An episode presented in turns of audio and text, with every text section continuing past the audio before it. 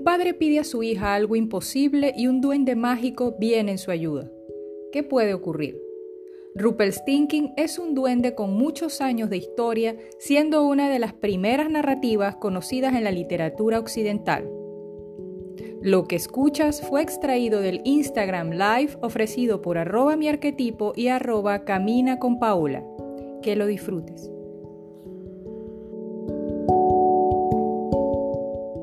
Bienvenidos a nuestros miércoles de live de reflexiones de mujeres que corren con lobos. Recuerden que mi nombre es Paola Pereira, psicólogo y coach. Eh, y hoy nos vamos a conectar junto a Bárbara Cuesta, como todos los miércoles, quien es especialista en arquetipos y en terapias de pareja. Ya los vamos, ya nos vamos a conectar. Hoy vamos a estar hablando de un, un cuento súper interesante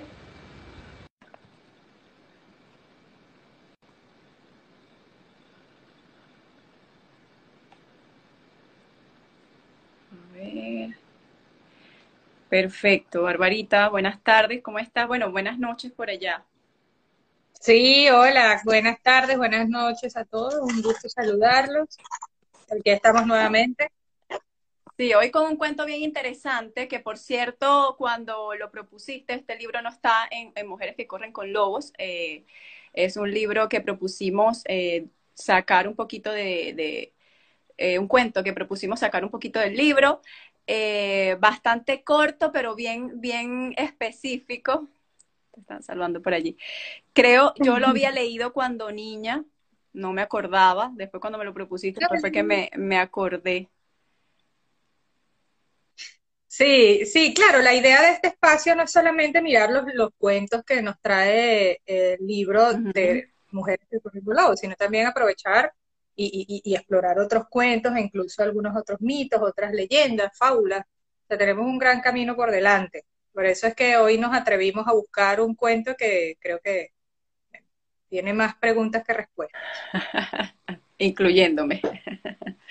Bueno, vamos a dar inicio y vamos a estar hablando, no sé eh, si lo han escuchado, el cuento se llama Rumpel en Stinking, que es un nombre alemán, ¿no? Es un cuento de origen alemán, por eso el nombre es un poco difícil de pronunciar, pero bueno, le podemos llamar el enano saltarín y, y, para referirnos a él vamos a decirle enano o Rumpel, para no este, caer en la dificultad del nombre. Voy a leerles el cuento, no está tan largo, esta vez voy y quiero leerlo para que no nos perdamos ningún detalle, porque creo que es un cuento no tan em, popular o no tan famoso tal vez, y, no quiero que, se pierdan como esos detalles. Entonces estamos hablando de un rey quien vive en un castillo y una vez paseando por los, sus molinos, se encuentra a un molinero que le dice que tiene una hija que convierte eh, que puede convertir la paja en oro. Este, este rey, eh, cegado por lo que le está ofreciendo el molinero, pues decide, ordena a sus, a sus eh, aliados a que encierren a la hija en un molinero, en una habitación repleta de paja, y que ella empiece a hacer esta transformación. Entonces le da una rueda y le dice, tienes hasta el alba para demostrarme, para demostrarme que tu padre dice la verdad y convertir esta paja en oro. De lo contrario, serás desterrada. Entonces, mira la, miren aquí como la tarea que le ponen a, esta muchacha, ¿no? La pobre niña empieza a llorar desconsolada, pero eh, porque no puede transformar la paja en oro y en ese momento entonces aparece un enano muy estrafalario quien le ofrece hilar la paja de oro a cambio de su collar. La hija del molinero, eh, obviamente entre esa encrucijada, le dice, por supuesto, te entrego la joya y bueno, el enano empieza a hilar la paja y se va, eh, se va convirtiendo en oro. Cuando el rey al otro día ve la proeza, guiado por su avaricia, dice, bueno, veremos si puedes hacer lo mismo en esta habitación. Y le señaló una estancia mucho más grande y más repleta de paja que la del día anterior.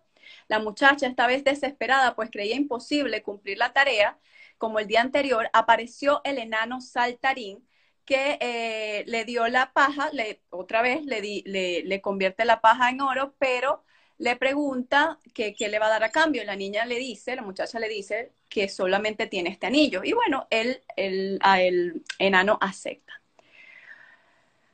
Una tercera vez eh, que, la, que, que, el rey pues mira toda esta, esta transformación, eh, anuncia, vas a repetir la hazaña una vez más y si lo consigues, te haré mi esposa y podrás vivir feliz conmigo en mi palacio y con toda tu familia, con tu padre en este caso, quien era quien vivía con la princesa. Eh, él pensaba que a pesar de ser hija de un molinero, nunca encontraría una mujer con un dote mejor. Y una noche más lloró la muchacha y de nuevo apareció el grotesco enano, pero esta vez le dice, ¿qué me darás a cambio de solucionar tu problema? Preguntó saltando a la chica, no tengo más joyas que ofrecerte. Y pensando que esta vez estaba perdida, gimió desconsolada. Bien, en ese caso, me darás a tu primer hijo, demandó el enano. Aceptó la muchacha. ¿Quién sabe cómo irán las cosas en el futuro? Dijo para sus adentros. Y como ya había ocurrido antes, la paja se iba convirtiendo en oro a medida que el extraño ser la hilaba. Cuando el rey entró en la habitación, sus ojos brillaron más aún que el oro que estaba contemplando y convocó a sus súbditos para la celebración de los esposales. Vivieron ambos felices y al cabo de un año tuvieron un precioso retoño. Ahora la reina había olvidado el incidente con la, con la rueda de paja, el oro y el enano. Y por eso se asustó enormemente cuando una noche apareció el duende saltarín reclamando su recompensa. Por favor, enano, por favor, poseo riqueza, te daré todo lo que quieras, pero no me, quitas no me quites a mi hijo. El enano le responde, tienes tres días para averiguar, averiguar cuál es mi nombre. Si lo, si lo aciertas, dejaré que te quedes con el niño. Al tercer día, eh, que por más que pensó y se desvanó los sesos, la molinerita para buscar el nombre del enano nunca acertaba la respuesta, pero pues era un nombre muy difícil. Al tercer día envió a sus exploradores a buscar nombres diferentes por todos los confines del mundo y uno de ellos contó la anécdota de un duende al que había visto saltar a la puerta de una pequeña cabaña cantando hoy tomo vino y mañana cerveza, después al niño sin falta traerán, nunca se romperán o no la cabeza, el nombre Rumpelstiltskin adivinarán. Cuando volvió el enano, la tercera noche, y le preguntó su propio nombre, la reina esta le contestó, te llamas Rumpelstiltskin. No puede ser, gritó el, enano, el enanito, no lo puedes saber, te lo ha dicho el diablo, y tanto y tan grande fue su enfado que dio una patada en el suelo que le dejó la pierna enterrada hasta la mitad y cuando intentó sacarla, el enano se partió por la mitad. Y colorín colorado, esta reina pudo vivir feliz con su hijo y su príncipe, bueno, feliz, entre comillas, con su hijo y su príncipe en el palacio. bueno, muchas gracias, Paola. Eh, en esta oportunidad los invitamos a todos a, si tienen alguna idea sobre este cuento, porque es un cuento bastante particular, tiene en efecto muchos elementos y bueno, vamos a empezar como siempre a verlos poquito a poquito. Sí, vamos, vamos a empezar por decir que Rumpelstiltskin es un cuento muy antiguo. Mm. Si bien es cierto que los hermanos Grimm los comenzaron a usar a partir de 1812, se dice que es un cuento que va muchísimo más atrás, muchísimo. O sea, los, los números que vi eh, de, de, la antigüedad de este cuento me parecieron increíbles. O sea, estamos hablando de una cosa prácticamente al principio de, los cuentos. De hecho, se dice que es una de las, de las literaturas más antiguas que existe. Entonces, claro, y, y, trayendo a colación esto porque me, parece, me pareció súper interesante, ¿por qué, por qué esa, ese cuento nos acompaña hasta el 2021? Y es precisamente porque estos elementos, los elementos de esta historia, acompañan a la naturaleza humana. Nuestros instintos más primarios forman parte de la conciencia colectiva. Entonces, claro, eso, eso para empezar es interesantísimo, porque si, bien, si bien sabemos que los cuentos están llenos de arquetipos y están llenos de, de, de rasgos de, nuestra, de nuestra idiosincrasia y de quienes somos como individuos, este en particular, que tiene tantos años, pues imagínate cuánto no arrastra de lo colectivo de, nosotros como seres humanos, del principio de la humanidad. Entonces, ya sabemos que este Rumpelstiltskin, de alguna manera, forma parte de nosotros, desde lo más primario y lo más instintivo que nosotros podemos tener. Porque se permanece en el tiempo, se mantiene en el tiempo. No sé si, si me explico. Sí, te iba, te iba a preguntar eso, ¿de qué manera yo puedo eh, identificar que este enano, pues, vive, vive en mí, o de, qué manera yo puedo ser este enano, ¿no? ¿De, qué forma? Exacto, y lo vamos a ver, Diego, correcto. Yo lamentablemente esta serie no la he visto. Me han recomendado mucho, yo no sé si vale la pena, o sea, no, no, no, no sé, no sé si es buena o no, pero, pero sé que el Rumpelstiltskin aparece ahí y también me dijeron que aparece en Shrek. Que el, el Rumpelstiltskin de alguna manera le plantea a Shrek eh, un, acuerdo, trata de manipularlo para llevar, llegar, llegar a un acuerdo y creo que es él el que lo transforma en, en, en, en un humano, no en ogro. Lo que pasa es que de verdad yo no la vi, entonces no, no puedo no puedo profundizar. Pero bueno, lo interesante es que si vieron esta película, ya bajo bien nos van conociendo la naturaleza del Rumpelstiltskin, o sea, van, van, dándose cuenta cómo es. ¿Sí? ibas a comentar? No, no, que los especialistas de las, de las películas que nos, que nos den esa respuesta de, de Shrek, porque de verdad yo no, no, no la recuerdo o los que tienen hijos, que a veces los niños ven tanto esta película que pueden recordarlo, así que vamos a estar esperando ese dato si alguien se acuerda. La serie es una mezcla de cuentos y es interesante ver los alter egos de cada personaje. Es lo que me han dicho, que vas a ver las luces y las sombras de todos los personajes, de los buenos, de los malos. Entonces, claro, Rupert Stinky seguramente se presenta ahí como lo que es, Diego, como un gran embaucador, un gran manipulador es muy, probable que esa sea la imagen que este personaje se manifieste dentro de, esta serie, eh, seguramente, porque esa es su naturaleza, ¿no? Entonces, a ver, vamos a empezar por los personajes masculinos de esta historia, que vamos a ver que es, es del Stinking, está el, molinero, el hombre, el padre, y está el rey, tienen en común la avaricia y la codicia. O sea, ¿cómo, cómo, cómo, qué, qué, qué, qué piensas tú? Paola, sobre estos personajes masculinos? Bueno, como tú lo dijiste, o sea, la avaricia, ¿no? Es el personaje masculino tal vez desde la sombra, desde empezando el papá, que es capaz de, entregar a su hija eh, al, rey con una mentira, porque esta muchacha no creaba, no creaba, no creaba ninguna, ni transformaba ninguna paja en oro. Entonces, ¿cómo, cómo este padre es capaz de entregar a su hija eh, y, y ponerla en esta situación tan, tan delicada de, mira, tienes que, tienes que ingeniártelas para convertir esta paja en oro. Y ese rey que de alguna manera también pide más, ¿no? Y pide más y, quiere más. Lo mismo que, lo mismo que este, este nano, que cada vez quería más, ¿no? Hasta pedirle, ya primero eh, comienza por las joyas y ya después le pide, dame lo más preciado tuyo, que es tu hijo. Eh, sí, yo creo que es muy interesante. Un abrazo, María Fernanda, por favor, qué linda. Eh, es, muy, es muy interesante que nosotros podamos ver que este padre le está pidiendo lo imposible. Claro, O sea, le está pidiendo algo que no, eh, es que, ¿cómo, cómo hace una persona para vivir, para, para, para convertir, mejor dicho, la paz en oro? Es que no, no, no se puede.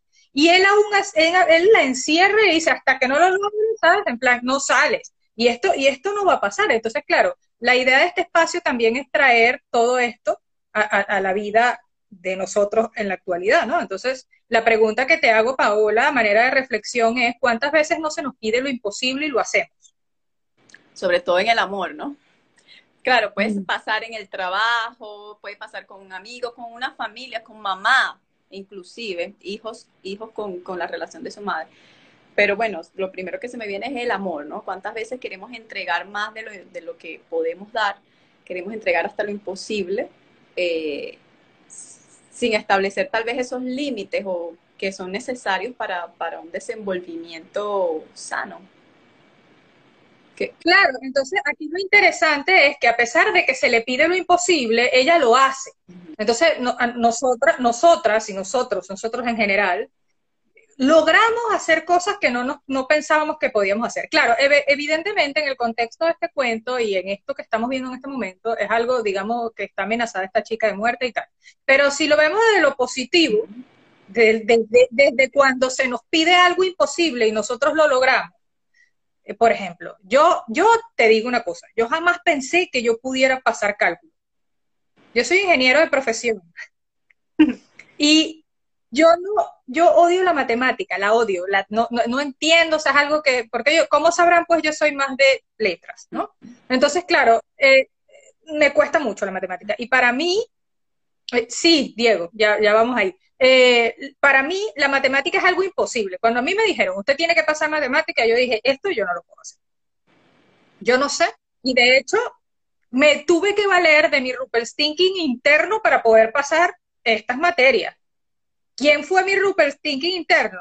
Los cursos, la, la chuleta. O sea, buscarme al amigo. Pero es que, claro, pero es que ese, ese aspecto nuestro que, que, que, hace que despierte de alguna manera la astucia, nos hace, eh, eh, sí, audaces, ¿sí? Entonces, claro, no, no siempre. Pudiéramos decir. Exacto, Me invento yo para hacer esto. Exacto, no siempre son las vías más piadosas. Entonces, claro, el Rupert Stinking tiene esa naturaleza, tiene esa naturaleza tramposa que está en nosotros también. Entonces buscamos la manera de salir airosos de situaciones que jamás pensábamos, pensábamos que, pudiera, que pudiéramos salir. Entonces, claro, para el que no entiende la palabra chuleta, es cuando cogemos un papelito y anotamos la respuesta y la guardamos así. Y la sacamos durante el examen con la respuesta. que ojalá no me estén viendo mis profesores de cálculo.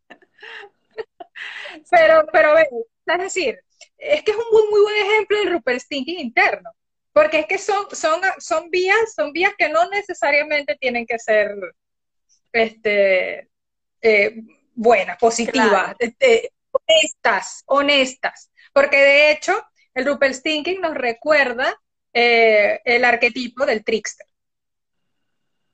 El arquetipo del trickster es precisamente eso, ese aspecto interno que nos mete el pie para caernos, que nos somete a prueba, que nos pregunta cuando estamos seguros de algo, nos dice, ¿estás seguro de eso? Y te hace dudar, y dices, no, o sea, es, esa voz que puede ser muy positiva porque te puede ayudar a ver cosas donde no las hay, nuevas oportunidades, nuevas formas de hacer las cosas, o muy negativa porque te, te limita y te hace, te hace, te paraliza, ¿sí? Entonces, claro, en ese sentido, eh, el trickster nos acompaña y lo podemos ver y está descrito en todas las películas del planeta. Eh, bueno, para los amantes de Marvel, Loki es el trickster. Eh, para los amantes de los, de los Simpsons, de alguna manera, Bart Simpson es el trickster. Exacto. Exacto. Yo mm, que te quería completar ahorita cuando estabas hablando de estas cosas eh, aún sin estar segura de que lo puedas realizar, es esa, me voy como a esa falta de límites, ¿no? De nosotros mismos, o sea, yéndonos un poco como a la vida real, esa falta de límites de nosotros mismos, decir hasta aquí puedo llegar, porque ¿qué le impedía a esta mujer? Claro, iba a ser desterrada, ya estaba en una posición de que si no lo haces, te destierro.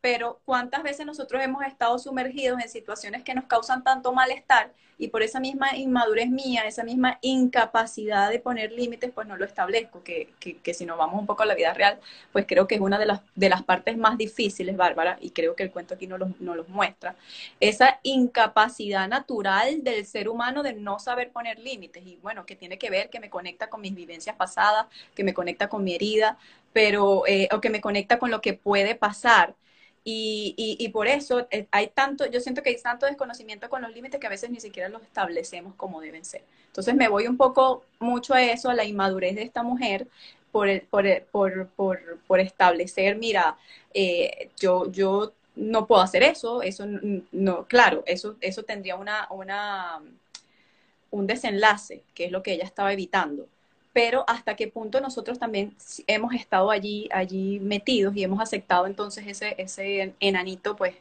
que nos saca de, inventa, que nos hace inventar, que nos hace eh, no responder realmente a lo que a lo que deberíamos establecer o responder realmente como deberíamos eh, establecernos en ese momento, pararnos. En ese o, A lo que, o a lo que se espera de nosotros. O a lo que se exacto. ¿Sabes?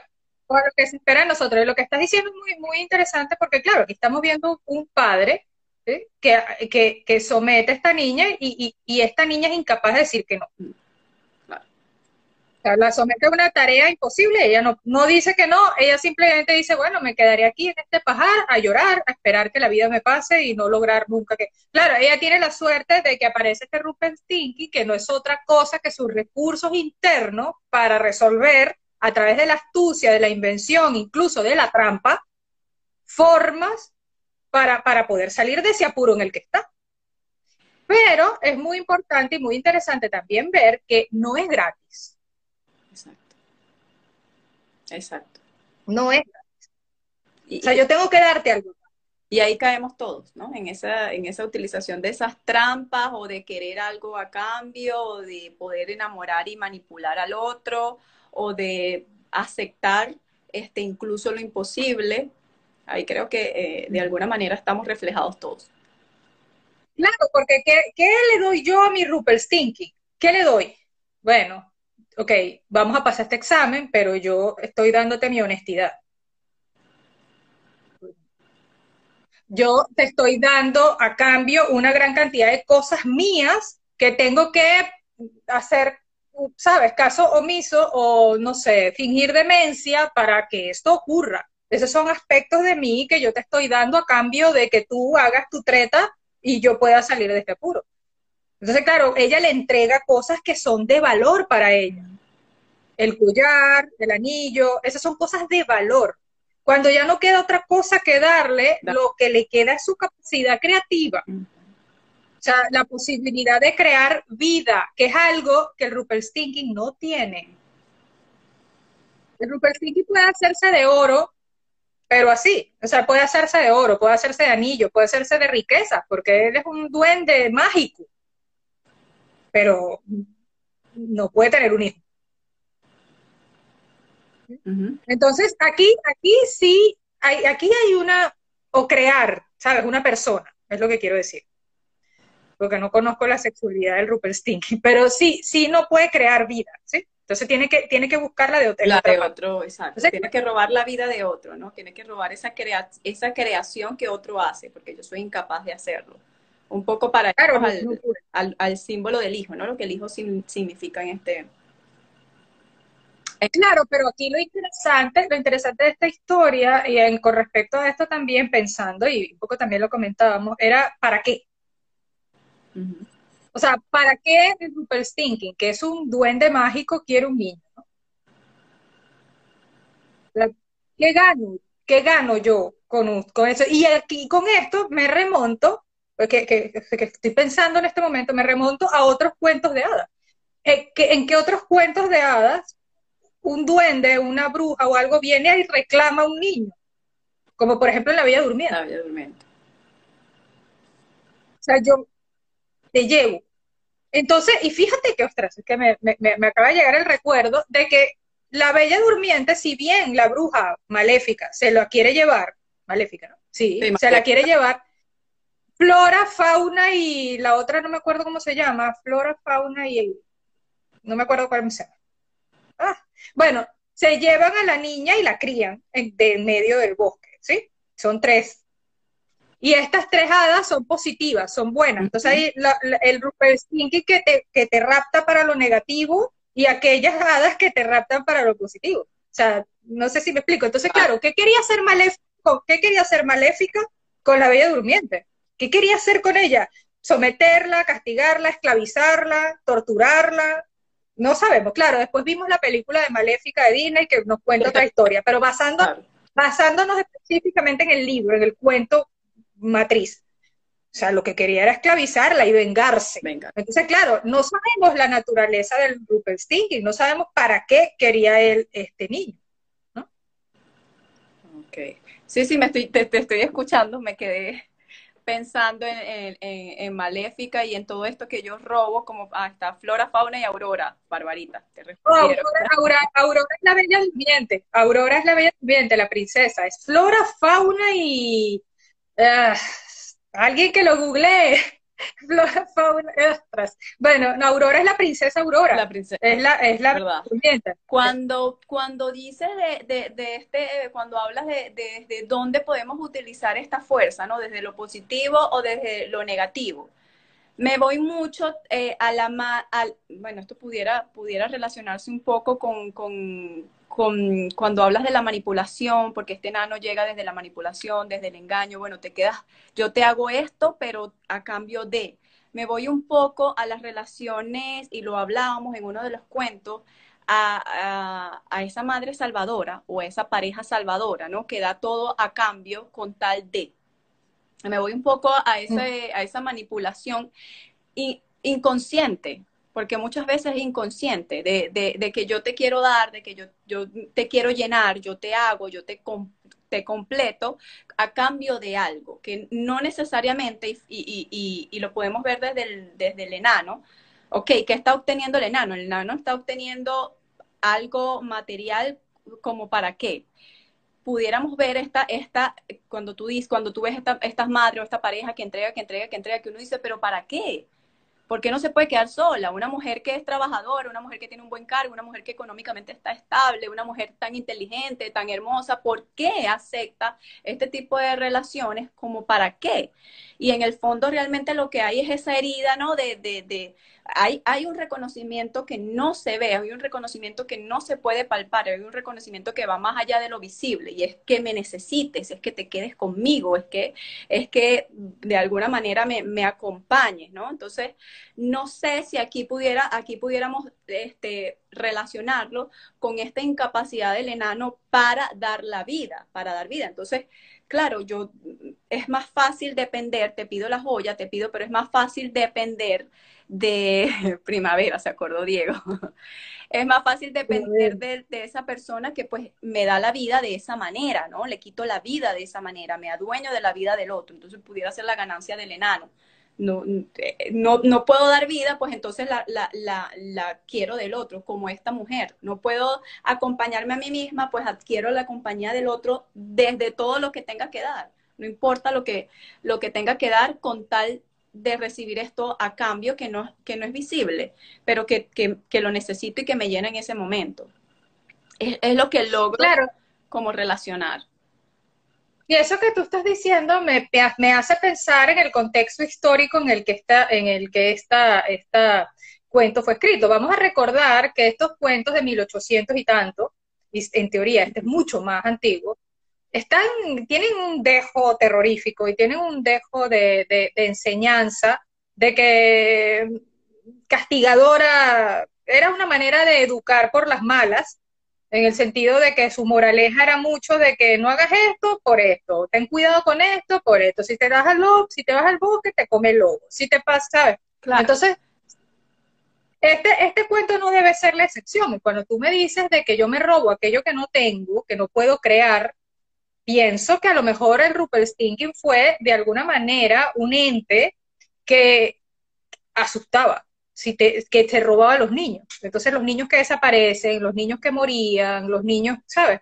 Que se perdían en el bosque, los niños. Entonces podríamos, podría, puedo yo pensar, se me ocurre, que puede ser obra del Rupert Stinking, ¿sabes? De que te ha robado, de que te ha llevado, porque es que estos cuentos tienen esa naturaleza también. Entonces, no sé, no sé, esto, esto es un, comentario aparte, pero creo, creo que, que, mira, eh, ahora que dices, te quito aquello que yo no puedo darte, entonces y, es un niño, pues ¿por qué no pensar que el Rupert Stinking también se robaba a los niños? O por lo menos era ese, ese, ese cuento que asustaba para, para, mantener a los niños cerca de la casa o a las madres cuidando a sus niños, o incluso tratar de explicar enfermedades, plagas, desapariciones, ¿sabes? Que en aquel momento no tenían una razón científica. Sí, exacto, en aquel momento. Entonces pudiéramos decir que ese Rumpelstiltskin ahora es ese, esa, ese autosabotaje que me quita mi hijo. Es decir, que me quita mi vida, que me quita mi, mi conexión con mi creatividad, con lo que yo puedo eh, hacer. Por ejemplo, ese, ese autosabotaje que yo a lo mejor utilizo para evitar eh, hacer lo que yo quiero, un proyecto, un estudio, una meta. Eh, y, entonces le doy, le doy disponibilidad, le doy origen a ese, a ese enanito en mi cabeza que me sabotea, que me limita, que me dice no puedes y me quedo hasta allí, ¿no? Entonces ahora, es, o sea, trayéndolo un poco al, al, al, a la actualidad, ese, ese enanito que aparecía antes para asustar, pues ahora logra asustarnos es a nosotros mismos y nos quita entonces esa, esa parte de creatividad que nosotros podemos eh, utilizar para inventar o reinventarnos una nueva vida de nosotras mismas, una nueva historia, ¿no? O sea, ese Rumpelstiltskin que me roba mi, mi, mi parte creativa instintiva, instintivamente hablando, porque no es creativa de lo que yo puedo hacer, de, de dibujar o de pintar, o, sino de crear, de crearme nueva, de crear una nueva vida. Sí, sin embargo, este, este cuento tiene un twist. Y es el hecho de que, de alguna manera, el trato que el Rupert Stinking hace, que es muy típico de este personaje, bueno, te puedes quedar porque él va a buscar al niño que le corresponde y él le dice, bueno, te quedas con el niño si averiguas mi nombre. es como te estoy dando una oportunidad. Te estoy dando una oportunidad de que hagas lo correcto, Bárbara, en el examen de cálculo. Tú decides. Tú eliges. Claro. Es your choice. Tú eliges qué es lo que quieres hacer. O sea, el Rupert Stinging te da esa oportunidad. Y todos los personajes tienen esta segunda, te ofrecen en tu mente, el trickster te da una segunda oportunidad. O sea, él te, él te dice, ¿estás seguro?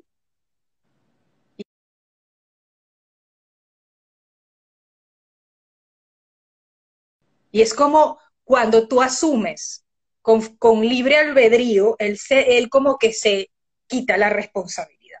Que ese quitarse la responsabilidad también es muy de este personaje. Mm. Él manipula, pero no quiere hacerse responsable.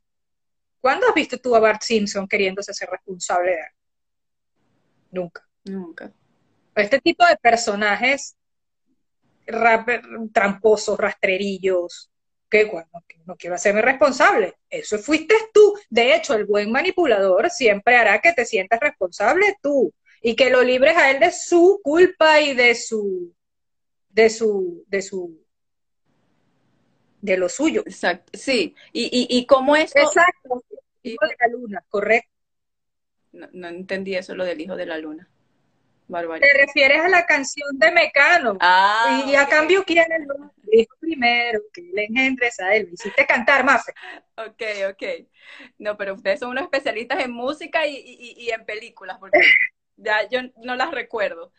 Eh, sí, me voy y, y, estás hablando de este personaje y pues es como integrar, cómo ese personaje vive en mí, cómo ese personaje puedo ser yo mismo, ese personaje manipulador, ese personaje que, que, que, que, eh, manipula para, para, para lograr algo, que chantajea, que chantajea con, el, con la finalidad de lograr algo, ¿no? Entonces, ¿cómo puedo allí traerlo un poco a mi, a mi, a mi presencia, a mi vida? ¿Cómo puedo ser yo? ¿O cuántas veces he sido yo ese chantajeador?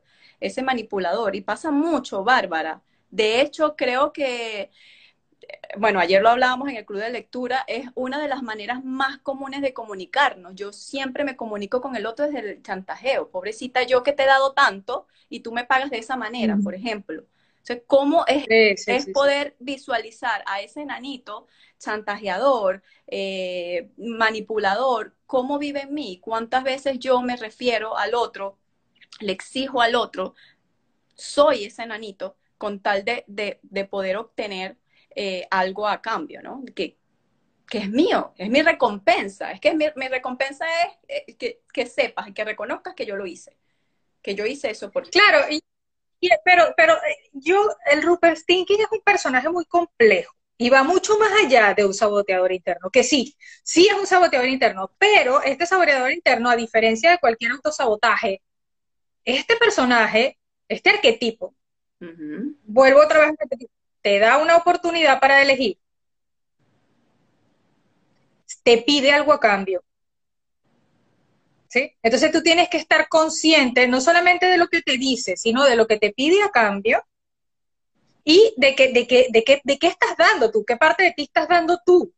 ¿Sabes? O sea, eh, eh, eh, es más amplio, porque de hecho esto es una sombra de un arquetipo más grande, que puede ser el mago, por ejemplo, que es el, o incluso la parte, una parte en sombra de Hermes. Entonces, de Dios Hermes, sí, de Dios Mercurio. Entonces, que tiene, tiene ese aspecto comunicador, pero también como es el Dios de la, del comercio, como es el Dios de la moneda, como es el Dios de, de, de los viajeros, tiene esa, esa parte donde tengo el dinero, también tengo la trampa, ¿sabes? O sea, si yo tengo tanto acceso a la información, a la comunicación, al dinero, eh, puede haber una sombra que me haga hacer uso de esos recursos o de esas habilidades para el mal, para el mal, digo, para mi beneficio. Entonces, este, este personajecito, este, este arquetipo, Sí, la infidelidad es un ejemplo cotidiano, correcto. Correcto. Exacto. Freddy, qué bueno que llegaste. Es, un, es, una, es precisamente eso, o sea, es que no, no es un arquetipo cualquiera, no es una voz cualquiera, es que tiene cara y ojos y, y, y, y ahí voy a esta, esta, esta nueva, este nuevo twist de esta historia, es que puede tener incluso una naturaleza dual. En el sentido de que vamos, vamos a analizar específicamente la última parte de este cuento donde él le dice, si tú averiguas mi nombre, tú te puedes quedar con el niño. Entonces. Tan bello, Freddy. Vale, entonces, tú te puedes quedar con el niño. A ver, ¿qué podemos entender aquí? Que realmente no quería el niño, que se apiadó de ella y le dio una oportunidad para quedarse con él. ¿Sabes? Que sabía que iba a perder, que no iba a encontrar. Como gran mago, como gran mago. ¿Qué hago yo con un niño si no eres Arturo? ¿Qué hace Merlín? O sea, ¿por qué Merlín se interesa en Arturo? Porque él puede ver que hay algo en él que es extraordinario. Es que el Rumpelstiltskin pudo ver en este niño algo extraordinario y nosotros no sabemos. ¿Sabes? Pero claro, eh, como lo dije al principio, esto es un cuento que deja más preguntas que respuestas. Total. Por eso es que los invité a participar. Sin embargo, entonces, ¿por qué el Rupert Stinking le da a esta mujer una segunda oportunidad? Se, nuevamente, ¿se apiadó de ella? ¿O dijo, yo no quiero a este niño? o incluso lo que lo nutre, lo que lo emociona, lo que lo, lo, eh, eh, lo que lo la gasolina de su vida es esa, es esa apuesta que puedo perder permanentemente. Y aquí, y aquí me voy a estas personas, por ejemplo, que son adictas al juego, que apuestan porque la adrenalina de poder perder les hace como sentir esta excitación interna. Entonces, el Rupert Stinking tiene una naturaleza así, entonces a lo mejor es esa, esa posibilidad, esa apuesta donde yo creo que va a ganar, porque él nunca pensó que ella iba a adivinar el nombre. Sin embargo, lo andaba cantando por ahí, o sea, sí, ¿sabes? Son muchas cosas que es como que él mismo se mete el pie para caerse él. O sea, él es su propio Rupert Stinking. Exacto, él mismo se engaña, él mismo se engañó. Exacto. Exacto. Y cuando hace este quiebre de dos, entonces nos referimos a esa dualidad que estás hablando de estoy haciendo el bien, pero por allí tengo esa conciencia, o sea, estoy haciendo el mal, pero tengo la conciencia por allí que debería hacer el bien. Por eso se rompen dos, porque el cuento dice se rompe a la mitad. Se y hay otras versiones que se rompen dos.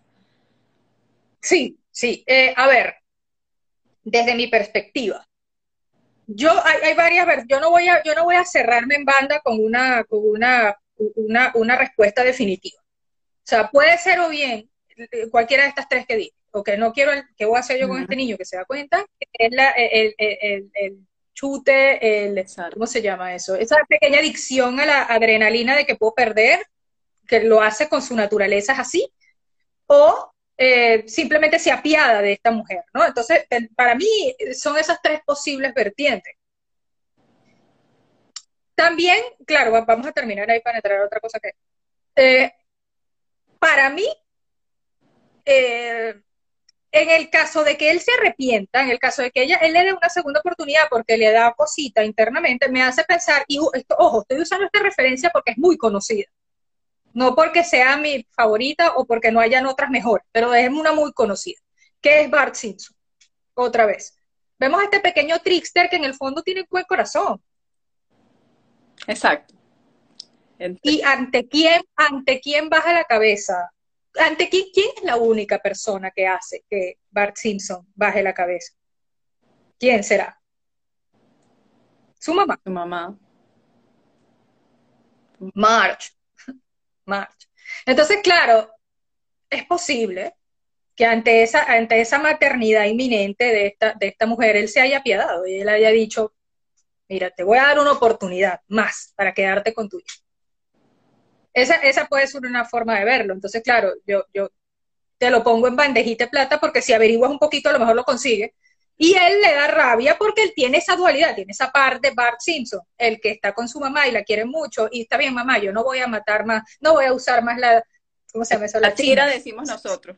Ah, la chira le decimos, yo no voy a hacerle más cosas al, profesor, yo no voy a tratar más mal a mi hijo, yo me voy a portar bien. Está esa parte y está la otra, la que, la que no es así.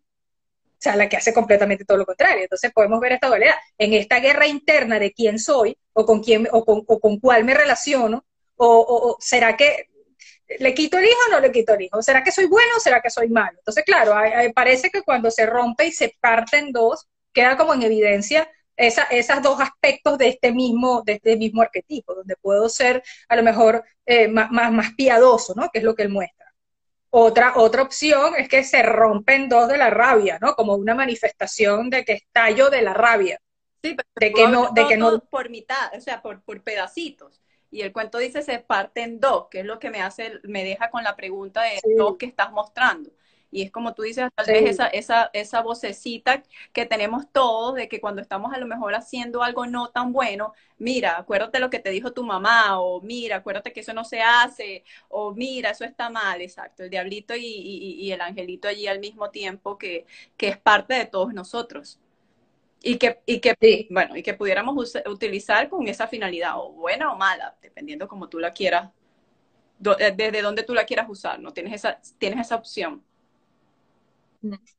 Y bueno, eh, sí, entonces el Thinking es ese, ese recurso que tenemos nosotros que nos puede, nos puede hacer, nos puede, nos puede, nos presenta nuestra propia astucia y coraje, ¿no? Para resolver situaciones en la vida.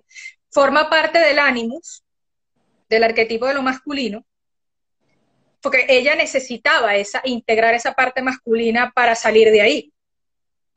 ¿Sabe? Ella, eso, ella necesitaba, digamos, y entre grandes comillas, y entiéndaseme, em, dejar de llorar y hacer algo al respecto. Accionar. Entonces, esa, esa integración de lo masculino, masculino es lo que precisamente lo, la hace salir de ahí, con un aspecto masculino en sombra, que es el Rupert Stinking, pero al final lo que sea, vamos, que el fin justifica los medios en este caso, porque Tú hablaste de destierro, pero hay otras versiones del cuento donde, donde la amenazan de muerte. O sea, o haces o conviertes esta paja en hilo, en oro, o te matamos. Entonces, claro, en ese sentido, ahí, mira.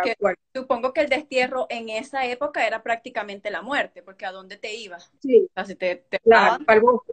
Exacto. Sí, para el bosque que te coma los Aprovechando que que Freddy está aquí, Freddy, si estás aquí, hazme una señal. Freddy, por favor. Si estás aquí, hazme una señal para ver que estés aquí.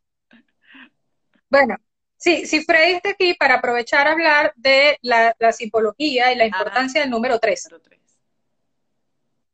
no sé si, no sé si. Por favor. Bueno, el número 3 es muy interesante porque se repite una y otra vez en los cuentos de hadas los tres cerditos, los tres ositos, le, tiene tres hermanos, le pusieron tres pruebas, o sea, siempre hay tres, tres, tres, tres. Dependiendo de la, de la literatura que leas, hay un, significado diferente. Y hablar del número tres dentro de los cuentos de ah, Paola es, es un live, solo un live. Freddy, si puedes en unas cuatro palabritas, bueno, imposible, pero si puedes, estamos hablando de la, del número tres y de la simbología del número tres en los cuentos de hadas, ¿sabes? Entonces, si, si puedes apuntarnos algo, porque Freddy es experto en Por estas favor, cosas. Freddy. Y, te vamos a nos puedes, nos, puedes dar, nos puedes dar luces al respecto, porque claro, el 3, a ver, en principio, el 3 rompe la polaridad. Ok. Sí, o sea, hay dos y el 3 rompe, rompe la polaridad. Dependiendo de la literatura que leas, el 3 representa el mí mismo. O sea, decir, mi papá, mi mamá y yo. O sea, ¿quién soy yo? Mm. También puede representar el ego, el yo y el super yo. El, el, sí. Sí, el ego, yo y el super El ego, ¿no? Sí. El ello. El yo y el super. Ah, bueno, sí, ello. El ello. Entonces, sí, en tres palabras. Claro, el ello, el yo y el super yo. También puedes simbolizar esto. Entonces, claro, vamos, son como pasos que van. Sí, Freddy, si no puedes decir algo del número 3, desde tu conocimiento. No sé si escuchó la pregunta, Barbarita, porque dijo salí y volví a entrar. Preguntaba sobre el número 3, Freddy, el número 3 en los cuentos de hadas. Aquí, aquí el Rupert Stinking le, le, en tres días, le da tres días para que ella pueda averiguar su, su, su nombre. Y estuvo tres noches para tratar de hilar, de convertir, o sea, se repite aquí el número tres y es interesante. Que se conecta al live, me están pidiendo, Freddy. Mira que Freddy me hizo eso en un live, así que deberíamos invitarlo así de sorpresa. Bueno, si puedes entrar sería extraordinario. Pero en todo caso, en todo caso, eh, no sé cómo se hace, porque tú eres, tú tienes el poder ahí. Manifestación. La manifestación de Dios, claro, las tres divinas personas. Correcto. El tres, y es eso, es, es, la, es la, individual, la individualidad. O sea, mi papá, mi mamá y yo, yo. Entonces, claro, son tres pruebas, son tres etapas, y de hecho los cuentos de hadas se manifiestan en tres actos. La primera parte, la segunda parte, la siempre está el tres mezclado. ¿Por qué? Porque son tres etapas de desarrollo, del ello, del yo. O sea, yo voy poco a poco relacionándome con cada una de estas etapas.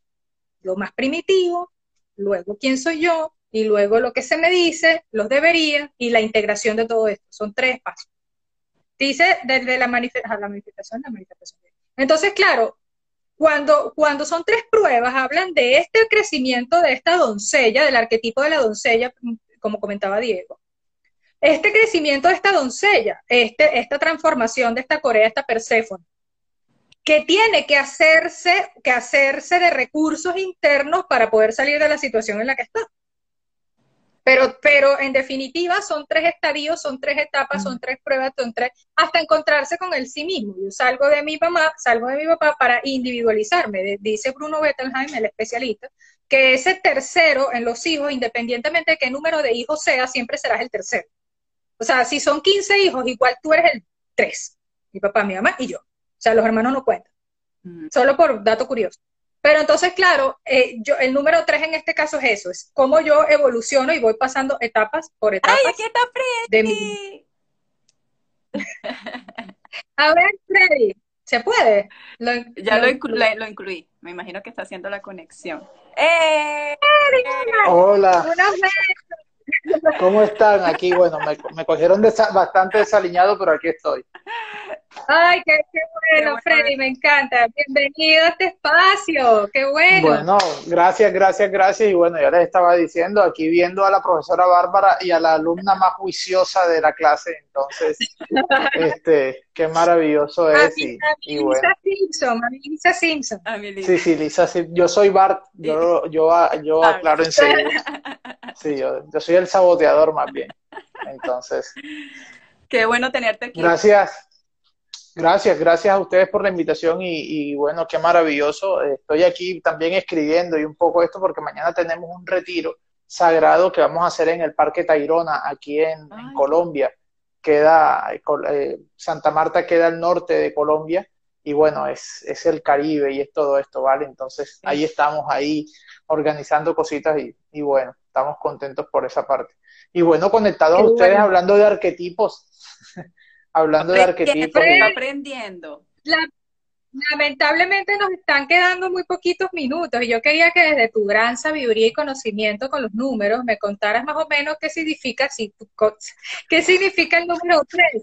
Porque en los cuentos de se representan una, una y otra vez, siempre son, ¿te acuerdas? Tres, tres, tres pruebas, tres ositos, tres cerditos, tres plumas, tres hermanos, tres... ¿sabes? Entonces, porque son solo tres personas. Son tres personas, por ejemplo. Sí, pero hay tres personas también significa, en la Biblia significa manifestación de Dios, por ejemplo. Sí, al tercer día se manifiesta y a través de las tres personas es que se manifiesta. Si ustedes se van incluso al Génesis, tres significa presencia de Dios a través de los tres ángeles que llegan antes de, eh, de Sodoma y Gomorra tres son las divinas personas, tres son el triángulo, ¿se acuerdan? Tres son los principios topográficos que propone Freud, el ello, el yo y el super yo. Entonces, fíjense que tres son las divinas personas, ¿de acuerdo? El Padre, el Hijo y el Espíritu Santo, los tres reyes magos. Entonces ahí es como sinónimo de manifestación de algo que se va a manifestar. Al tercer día destruiré, este templo se levantará, dijo Jesús. Entonces es como ese momento en que se va a manifestar. Y, por ejemplo, eh, fíjense que a mí me llama mucho la atención que eh, nos proponen tres momentos, creo que es Pearson que nos propone el ego, el alma y el self. Y el self es el que lo engloba todo. Ese tercer momento es el, el, que nos engloba y el que nos mete en toda esa totalidad. Entonces el 3 representa como esa totalidad y siempre es el número familiar, el número de comunidad. ¿De acuerdo? 3, 6, 9 y 12. ¿De acuerdo? 12 es la comunidad, es la prefiguración de la gran comunidad mundial. ¿De acuerdo? Por eso son 12 tribus de Israel y 12 discípulos. ¿De acuerdo? Entonces es el inicio de la comunidad que terminará en el 12. Y, me parece súper interesante, como siempre, Freddy, todo lo que dices, y me encanta que lo comentes de esa manera, porque también hay tres tiempos, que es el presente, el pasado y el futuro. Entonces, claro, volviendo a este cuento, tiene que ver un poco con eso. ¿Quién fui, quién soy y quién voy a ser? En la medida de que vaya integrando, en la medida que vaya integrando todas estas manifestaciones que se presentan durante este cuento y al final me terminan, me terminan haciendo la mujer que soy la reina que puede decirte el nombre, cuando ponemos el nombre, cuando nombramos algo, estamos ya sacándolo de la sombra, ya yo te identifico, ya yo sé quién eres, ya yo te nombro, ya yo sé exactamente quién eres, ¿sí? Y ya dejas de ser un, ya dejas, de darme miedo, ya dejas de darme muchas cosas, entonces eso habla del self, o sea, de la integración, de, ese camino. del proceso de individuación junguiano. Exacto exacto, del ego al alma y al, y al ser, como lo mencionabas del, ciclo del héroe de, Pearson. Entonces, claro, eh, eh, eh, es muy interesante verlo así, porque entonces ya sabemos que lo que está pasando, y un beso a mis hermeneutas, que un abrazo. Me aquí también un saludo muy especial a mi querida mentora también, Susana Ellinger, que es una especialista en, en iniciar espiritualmente y fue una de las personas que me inició a mí y quiero honrarla en esta tarde de hoy aquí en Colombia. Ah, y bueno, me, gusta mucho también porque el 3 también... La, gran maga, que es la, que tiene, lleva y dirige los, los, procesos de iniciación. Un saludo. Es ella, es ella, es ella. Fue ella la que me metió en todo este cuento bastante. Entonces, fíjate que también son tres preguntas, las tres grandes preguntas de la filosofía. ¿Quién soy? de dónde vengo, que tiene que ver con todos mis ancestros, que, que tiene que ver que las constelaciones familiares nos han ubicado muy bien con eso, de dónde vengo, de acuerdo, después quién soy, en un primer momento está el arquetipo de la máscara y también está la sombra, y en un momento hacia dónde voy, de acuerdo, que es todo ese camino del héroe que tenemos que realizar, que tenemos que, eh, que nosotros tenemos que empezar a mostrar. Entonces, todo eso se engloba dentro de la rueda arquetipal, dentro del Ouroboros, que somos nosotros. Donde empezamos, también iniciamos. Entonces, fíjese que el número 3 es muy, muy... Sí, no, y en este caso, en este caso nuestra heroína tenía que integrar su Rumpelstiltskin, tenía que integrar su trickster, ese lado, ese lado en sombra del, del arquetipo del mago, tenía que integrarlo para poder sacarla de los apuros en los que estaba. O sea, si ella no aprende a ser astuta, si ella no aprende a usar sus recursos, no va a poder salir de ahí. Entonces, en este camino del héroe específico de nuestra heroína, ella ha tenido que integrar eso que a lo mejor pensó que era incapaz de hacer. Lograr lo imposible. Y a veces para lograr lo imposible, Freddy, hay que hacer un poquito de trampa. Bueno, y sí, eso es lo que nos van mostrando los cuentos de hadas, ¿no? Eso es lo que nos muestran los cuentos. Hay que, engañar, hay que engañar una bruja, hay que engañar un dragón, hay que hacerle, ¿sabes? Hay que, y eso lo podemos ver repetidas veces en muchas historias. De hecho, y para terminar, ahora, eh, ¿cómo hace el hobbit para robarle? ¿Cómo hace Bilbo Bolsón para robarle al Smog el tesoro de los enanos si no es engañando? Claro. Serás tú pudiéramos también utilizar la palabra. Sí, es como más astucia, es más como más astucia. Astucia, y, eh, eh, creármelo, ¿no? O sea, crearme esa astucia, ser creativa. A mí, a mí lo que más me encanta de, este, de, este, cuento de hadas que ustedes están refiriendo muy bien y excelente, y, les invito a todas las personas que están llegando ahora que vean el, el live completo ahora que se termine, es como nosotros tenemos que integrar esa sombra y como esa sombra nosotros la introyectamos y después la proyectamos, ¿no? Y creemos que es el otro. Me parece impresionante porque en definitiva yo tengo que empezar a integrar esa sombra, porque esa sombra está en mí, no está en el otro, pero yo lo veo en el otro. Yo creo que yo creo que mi dragón es el otro, yo creo que el miedo está allá afuera. Los cuentos de hadas obviamente no los personifican en personajes diferentes, el dragón, eh, en este caso Rupestinky, del que ustedes también están hablando, pero somos nosotros mismos. O sea, nosotros, somos nosotros, nuestra sombra. Es nuestro aspecto, nuestro aspecto trickster, que a lo mejor por, por censura, por educación, por cultura, no queremos integrar, pero lo necesitamos de alguna manera. Lo necesitamos para poder ser, para poder ser menos inocentes. Sí. Y fíjense que de ahí, ese, ese es el principio de la, de la familia. Yo siempre, a mí que me gusta estudiar un poco de los arquetipos desde Pearson, ya la profe no tanto, ya ella está más avanzada, pero ya a mí me gusta ver, pero yo a mí me gusta pensar que los cuatro, los cuatro primeros arquetipos, los arquetipos del ego, primero está el inocente, después está el huérfano, después está el guerrero y por último está el bienhechor. Y me gusta pensar que, eh, por ejemplo, el guerrero es el padre, que el bienhechor es la madre, que el huérfano es el hijo mayor y que el inocente es el hijo menor, por ejemplo. Pero fíjense que ahí está siempre presente la figura de la, la figura de la familia. Ahí están los tres. Sí. Claro, es que, es la familia, es la familia interna para la conformación del ego. Tres en la familia son los tres son los, los integrantes de la Sagrada Familia. María, José y el niño divino, por ejemplo. El niño divino es el que nace, es el que sale. Y José representa el Antiguo Testamento y María representa el Nuevo Testamento. ¿De acuerdo? Por eso es pequeña, por eso es joven. En, en, para los judíos es mayor de edad después de los 13 años. Y por eso ya María puede quedar embarazada. Pero José representa todo ese Antiguo Testamento. Sí, y la buena nueva la representa María, que es nueva, que es fecunda y todo esto, y el nacimiento de la nueva humanidad que es Jesús. Entonces, para que más o menos relacionen lo importante del, número 3. Freddy, pero súper agradecida por tu presencia, por tu aporte, como siempre. Qué bueno tenerte. Bueno, gracias, gracias, gracias. Gracias por la invitación y bueno, ahí estamos atentos. No, estamos pendientes para un nuevo, ya, ya se nos está acabando el tiempo. Estamos pendientes para un nuevo live por ahí cuando tengamos, eh, para que nos complementes en estos cuentos que son tan, tan instructivos y, que dicen más de lo que podemos nada más leer, ¿no? Sí. Así es, lo, importante, lo importante es entender que esto, lo importante es entender que hablan de nosotros. Exacto. Hablan de nosotros. Eso. es lo más importante entender. Exacto. Sí, sí, sí. Exactamente. Bueno, gracias a los dos por este otro, otro miércoles de live. De verdad que nos complementaste la, la información.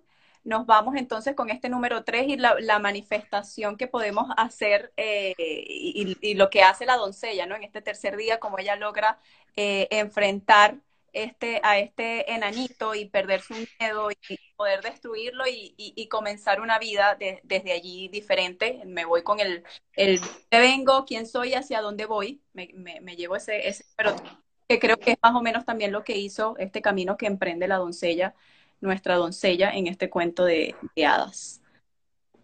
Y bueno, una vez más también a ti por estos espacios. Por favor, muchas gracias a todos los que nos acompañaron, a los que aportaron. Gracias, Diego, por tus aportes, a todos los que comentaron. Y es verdad, ojalá puedan ver este, este, este live completo que estuvo súper rico y lleno de información. Claro que sí. Bueno, nos vemos pronto. Gracias a todos los que nos acompañaron. Besos. Chao. Adiós.